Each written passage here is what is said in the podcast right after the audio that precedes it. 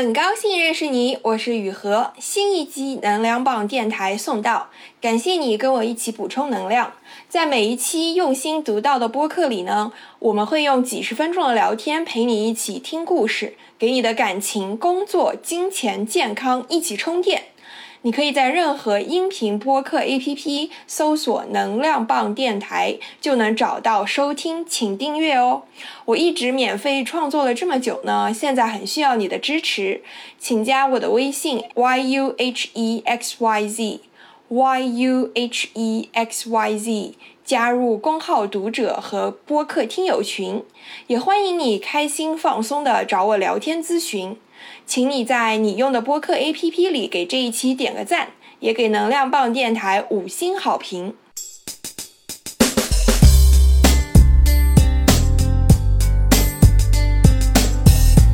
这一期的话题呢是，呃，在人生不同的阶段，你对朋友的看法有哪些变化呢？你对友谊的观念又有了怎样的改变呢？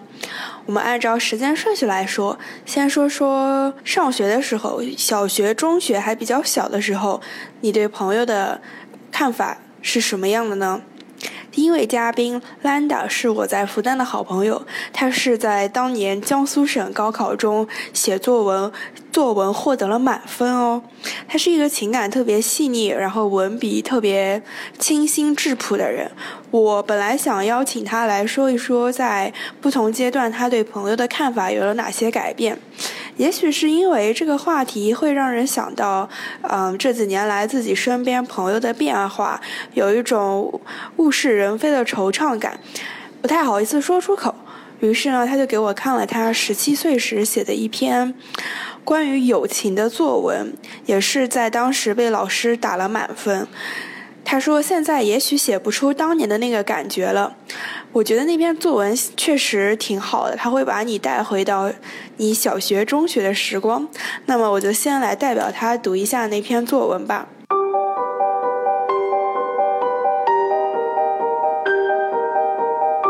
他在高中时写的这篇关于友谊的作文呢，题目叫做《与一个好朋友的告别》。暑假。我在朋友圈里看到曾经的好朋友上传了一张十几年前很多小朋友一起过六一的照片，于是我在下面留言说里面有我。不想他马上有了回应：“是啊，好久没见了，下次出来玩啊。”我盯着“出来玩”这三个再熟悉不过却已多年没有用过的词看了好久，用键盘敲下：“好啊，别忘了。”他没有说下次是什么时候，我也不会说到底是什么时候一起出来玩，这是客套，我们都知道。我不可能记得我们第一次见面，大概是在还不会走路的时候就已经被父母叫着喊姐姐妹妹了吧。我有记忆的时候，我们是两个同龄的女孩子在空地上玩耍，讲着白天一起看过的动画片，笑声充满了整个天空。突然，他提起了今后的打算。我说我要上北大，他说北大有什么好？我要出国。我说那我们就不能一起玩了。他犹豫了一会儿，说好吧，算了，那我也上北大吧。那就是我们一起度过的全部童年时光了。填高中志愿那一天，下晚自习回家的路上，我又遇到了他。回家的路上，月亮很亮很圆，风却有点凉。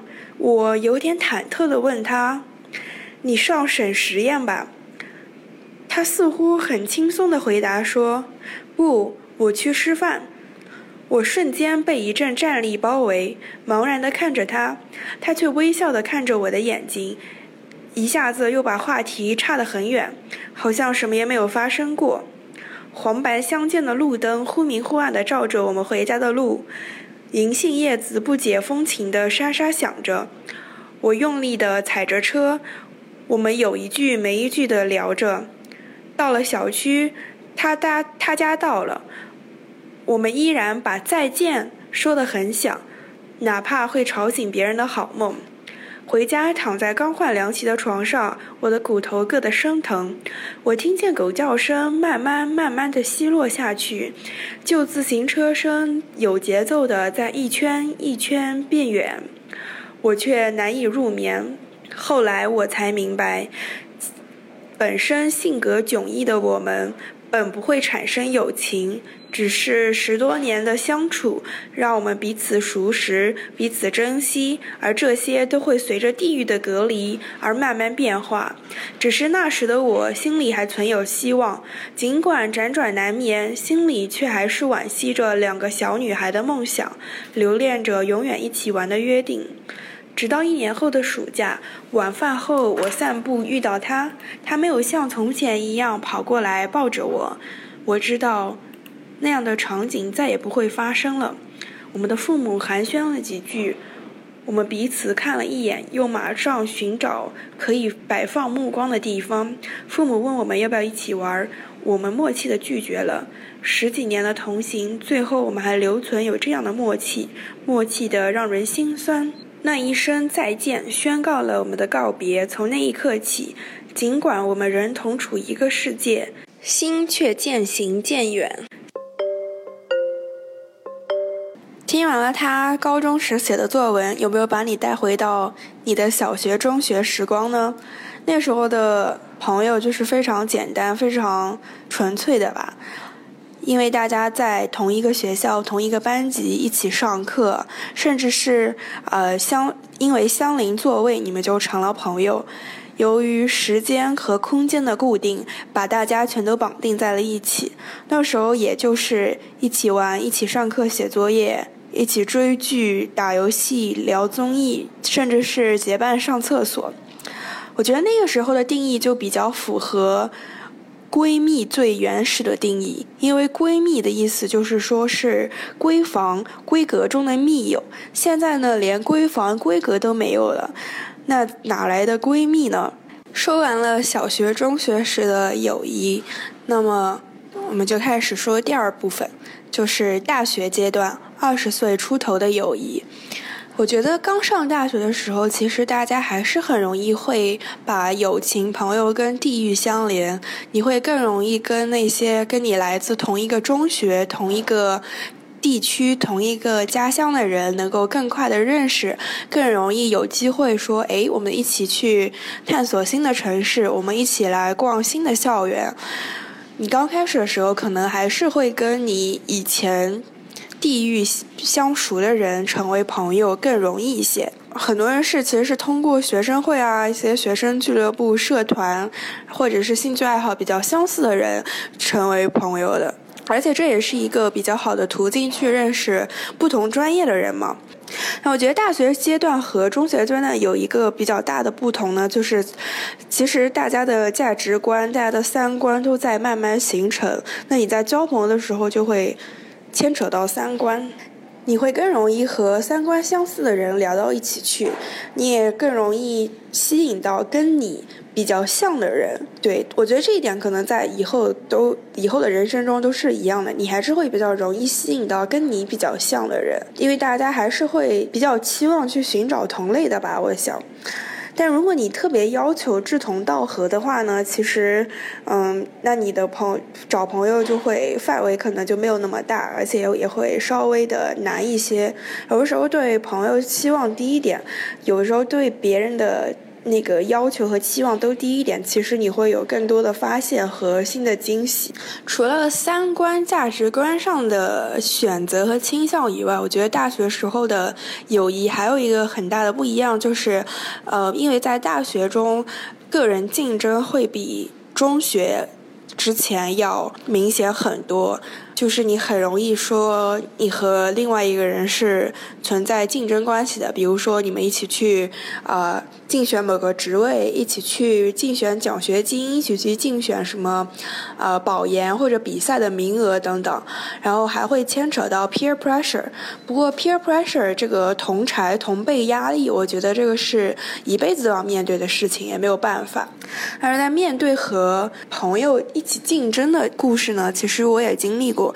就比如说，大学生都会申请实习去找工作，那可能呃在面试的时候，后你就会遇到你原来的同班同学、同一个大学的好朋友，你们就会面对说，到了最后一轮面试，然后你和他都是候选人，然后你们都要竞争同一个职位。那其实这个就。很看人了，我也碰到过有朋友是那种他会跟你一起分享资讯，一起跟你呃练习面试。然后比如说他来做面试官，我来做面试者，他来看我回答的问题怎么样，以及我来做面试官，他来做面试者，我来看他回答面试问题回答的怎么样，或是那种互相帮助、互相提高，呃，帮助对方改进面试技巧、提高表达能力的那种互帮互助型。的，然后我也遇到过朋友是那种就是，嗯，特别回避这件事情，特别躲避这个话题的那种，嗯，就是觉得好像哇，跟你是竞争对手了，那我们这段时间还是，呃，不要那么熟，不要联系太多这样子，呃，而且我也遇到过有朋友是那种，嗯，他觉得好像你拿了 offer，他没有拿到 offer，就好像证明表现他好像觉得自己就，嗯，比你能力。差，但其实其实我并不是这样看，而且我觉得很多时候，工作 offer 其实真的很看招聘的那一方面试官，你那个未来的老板他是怎么看待这个职位的要求，他是怎么选人的，是有挺大的公司。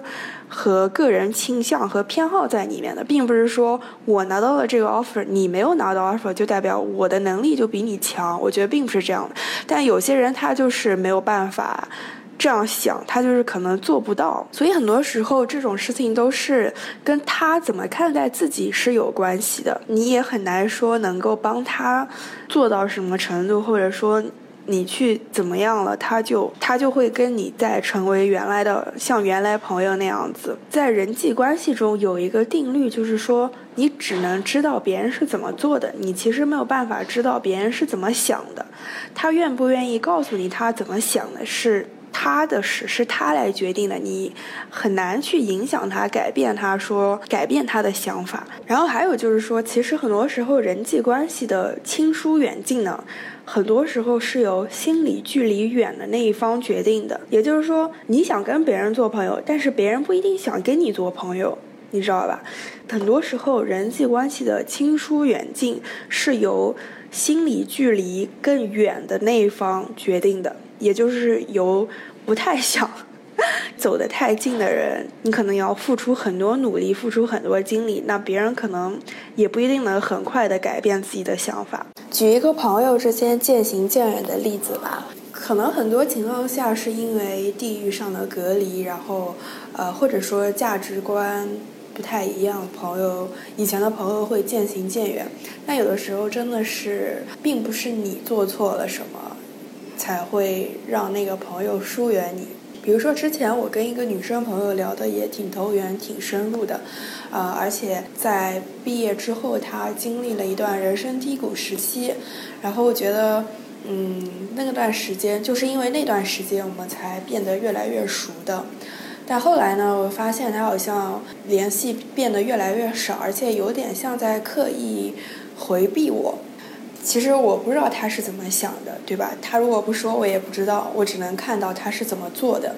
那如果不是从另外一个朋友口中得知，我就不会知道他是怎么想的。就后来我才知道，原来呢，他其实现在的状态还不错，他就不是很想再想起他那段低谷时期的那些想法啊、负面情绪啊。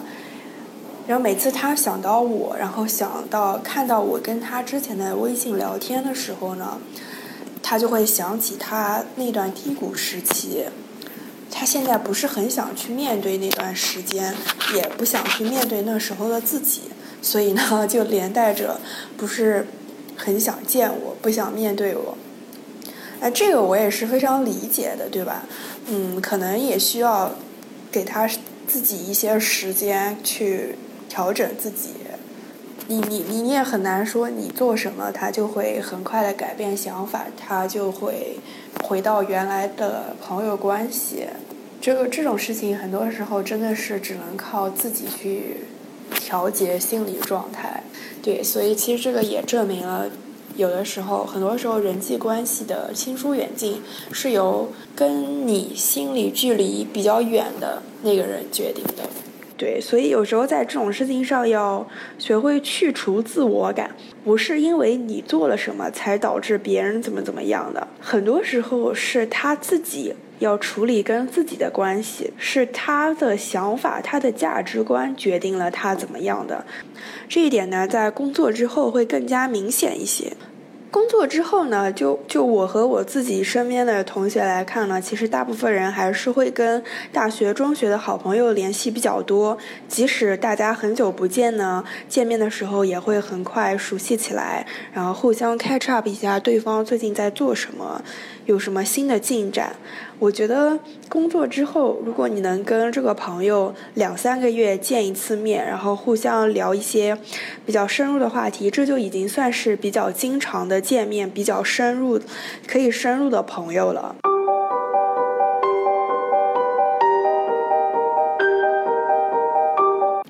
好，说完了小学、中学、大学二十出头的朋友关系、友谊的变化，那我们就进入第三个部分。第三个部分呢，是想聊一聊工作之后的友谊的改变。那第三部分的嘉宾 Jessica 呢，她是从港中文本科毕业之后，一直在香港的外资投行工作，请她来聊一聊工作之后。对于朋友关系的变化，以及在公司里工作上的友谊关系是什么样的呢？噔噔噔，开始。你觉得可以和同事或者老板做朋友吗？嗯，我觉得可以。跟同事做过，但是跟老板还没试过，想试一试。想试一试。那你怎么怎么会跟同事成为朋友的呢？因为我觉得就是很多人，尤其是刚工作的时候，还挺害怕处理同事关系的。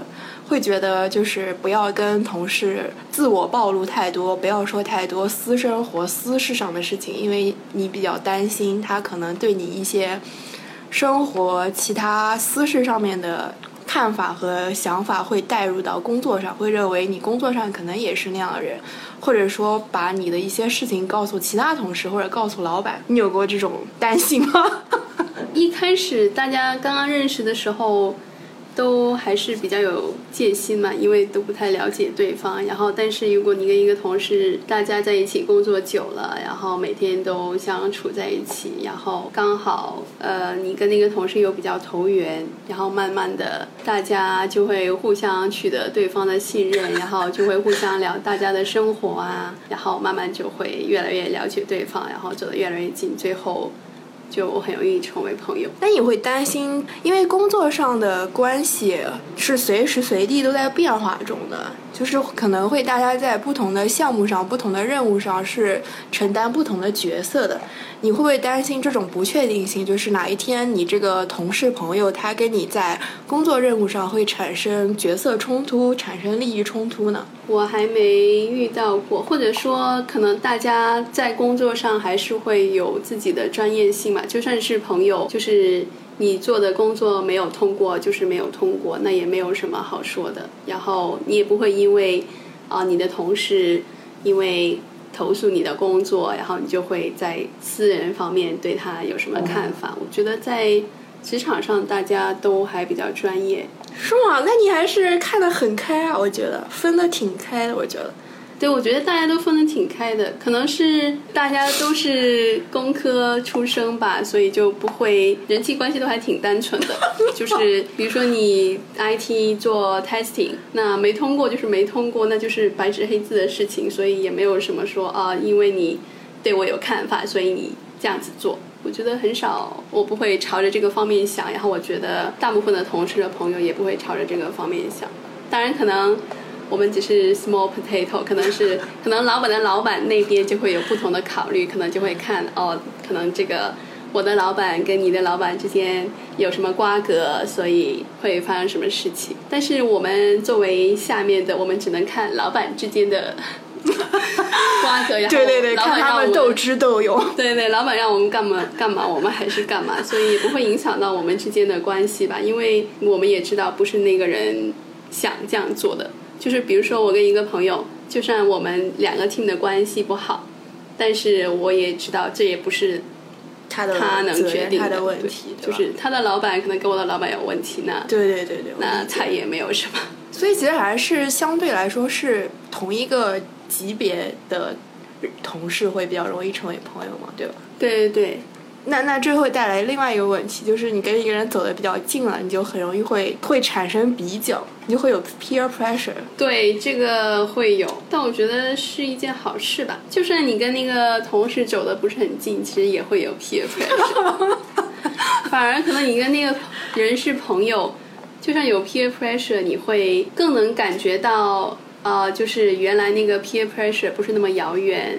或许我也能做到他能做的事情，哦因为你能看清楚啊，其实也没有这么难，也没有你想象中的那么难。也要看公司的环境，就可能有些公司他就很鼓励同事之间交流啊、social 啊，还有看你的大老板，可能有些大老板根本就不管这个 team 啊，大家只要做完工作就回家啦，那就没有什么 team activity，那也很难跟同事做朋友。还有看你的老板，就是公司的环境鼓不鼓励这件事情吧。哦，还有看那个 team 的结构，比如说这个 team 都是结了婚的、有小孩的。对对对大家下班都回家了，对对对对对没啥 team activity，你也就是很难交到朋友吧？对对对，没错没错，这个人生阶段也是一个，就平时生活中也是这样的，其实。就是就是毕业之后，就有的人可能比较快的结婚了，那大家都会自动不去找他们，这个道理是一样的，就是会觉得好像他们就会私下的时间都会被这被被已经被占满了，而且会觉得人家已经是有伴的人，人家有正经事要回家，所以就会就单身的人和自动结了婚的人就就会自动的分成两派。对，还有看你，比如说你都是同一批进去的人，自然就会哦，对对对对对对对，同一批就是进去的时间差不多的人。啊，撇开同事朋友不谈，你有被同事背叛过？哦，我感觉这个很正常吧，就是是吗？就是工作上肯定会有一些差错啊，然后最后肯定要有一个人出来背锅，然后同事不推你出来，可能你的 manager 也会推你出来，或者是呃，就是 senior 总要找一个人背锅，最后。我觉得可以尝试看一下怎么样从这个背锅当中获取一些资本吧。什么资本？嗯，比如说你可以表明自己的态度，比如说好我背锅了，但是我很不爽，就是说这次我帮你背了，然后你欠我一个人情啊，这样子啊？哦，明白你的意思。其实就是需要一报还一报嘛，对吧？对，但是有时候职场也不是那么公平的吧，有时候你的 senior 他的资源就是比较多，你也拿他没办法。是是是是，但我其实觉得就是公不公平这件事情，反而是越 senior 你承受的越不公平的事情其实是越多的，因为不管怎么样，上面的人都会觉得是这个人这个 team head 这个组的负责人没有把事情做好，还是会怪到这个 senior 的人身上。嗯，文化是比较那种嗯责任制的话，就会比较好，就会有这样的风气。但是有一些公司就真的比较针对个人的，或者是你的 senior 也不是真正你的 manager 的话，可能最后这个锅还是会落到你的头。这样子，那你离职换工作之后，会不会跟之前工作上的同事朋友还有联系？大家会比如说朋友圈看看朋友圈点个赞啊，或者是偶尔在路上碰到啦，那就对对对对顺便吃个饭什么的，是是是但是也不会主动约出来。对对对对，属于那种离职了就有缘江湖再见，不然就是永不相见那种感觉。就是我有看，我有遇到过那种很就是比较 actively 去对对对 manage 自己人脉的那种人，比如说会逢年过节给你发个信息啊。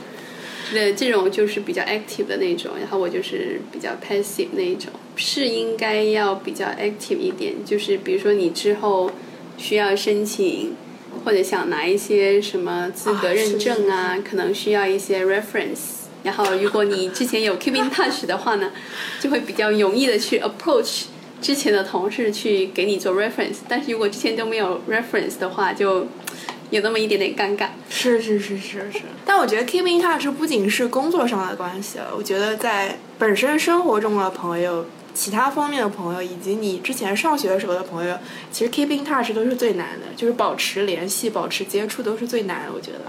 对啊，对，因为跟前同事其实很简单，就聊一聊行业里发生了什么啊，之前同事都去了哪儿啊，然后发生了什么新变化啊。好，谢谢你。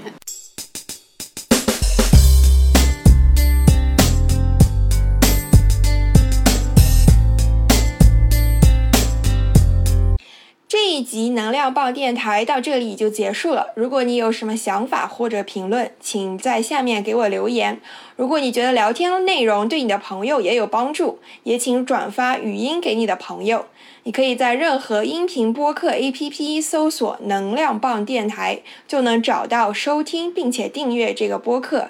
也请你在你用的播客 APP 里给这一期点个赞，也给能量棒电台五星好评。